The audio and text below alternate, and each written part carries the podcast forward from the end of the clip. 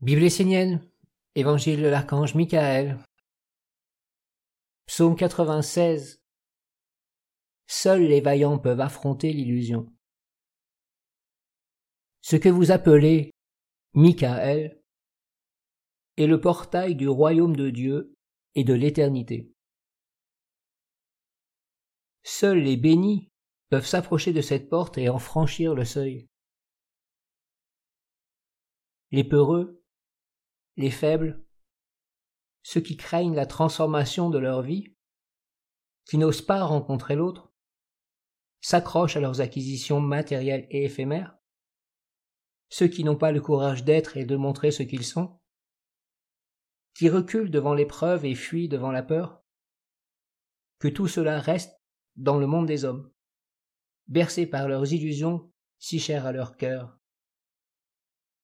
qu'ils se réfugient dans le mysticisme déraciné et dans leurs croyances spirituelles qui leur permettront d'entrer dans un monde féerique après la mort, mais absolument pas de franchir la porte de Michael pour entrer dans le monde divin. Le monde de Michael est difficile pour les peureux et les faibles.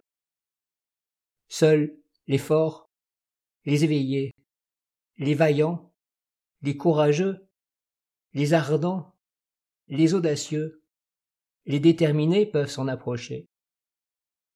Ceux qui n'ont pas peur de l'inconnu, ceux qui sont capables de tout entreprendre, de porter une œuvre, de s'engager pour une cause juste, peuvent s'approcher de moi et recevoir ma bénédiction. Bien sûr, je n'appelle pas à moi les insensés, mais les lucides, capables de porter plus que ce qu'ils portent déjà dans leur vie. J'appelle ceux qui aiment l'impersonnel et qui peuvent être au service efficace d'une intelligence supérieure. J'appelle ceux qui n'attendent pas d'avoir toutes les réponses pour passer à l'action et qui, dès qu'ils en ont suffisamment, agissent sans tarder, sans même savoir ce que cela va donner. Je leur dis de travailler sur eux suivant les directives de l'enseignement, de devenir forts, solides, stables, car j'ai besoin de fermeté, de justice, de droiture dans le monde des hommes. Aux autres, je dis qu'ils peuvent aller dans tous les mondes où ils souhaitent aller, mais qu'ils ne s'approchent pas de Michael, car c'est un monde difficile pour les faibles et les peureux. Ni la peur, ni la guerre ne peuvent être la justice.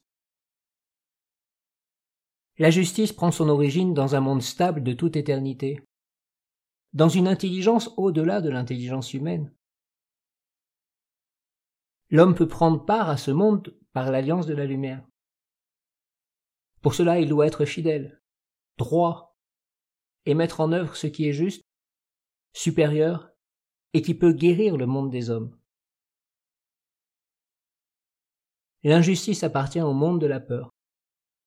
Cette peur, c'est l'usurpateur, et c'est à travers elle qu'il s'infiltre et utilise vos yeux, vos oreilles, vos pensées, vos sentiments, votre bouche, afin de vous conduire dans la direction qui apportera une solution à cette peur.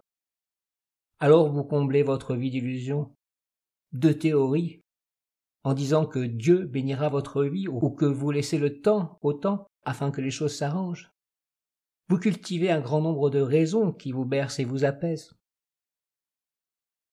Seuls les vaillants peuvent affronter l'illusion.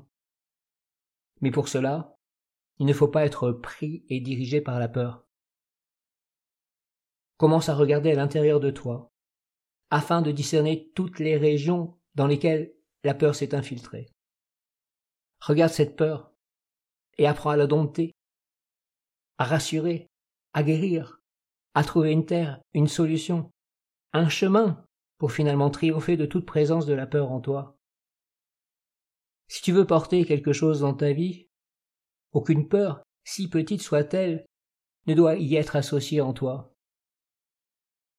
La peur est l'usurpateur qui vit en toi. Si elle est en toi et gouverne ta vie, c'est que tu lui appartiens. Ne vis pas dans l'illusion de croire que tu es quelque chose, si en réalité tu appartiens au roi du monde des hommes. Trouve l'intelligence et la force de dompter la peur, en t'engageant dans le service sacré de porter une œuvre, une tâche pour le monde divin, pour la nation essénienne sur la terre. Accepte une mission, et même si tu ne comprends pas tout, par ta vaillance, ne baisse pas les bras, mais va jusqu'au bout de ce que tu as commencé pour la victoire d'un monde supérieur. Trouve la félicité de vivre pour un monde divin.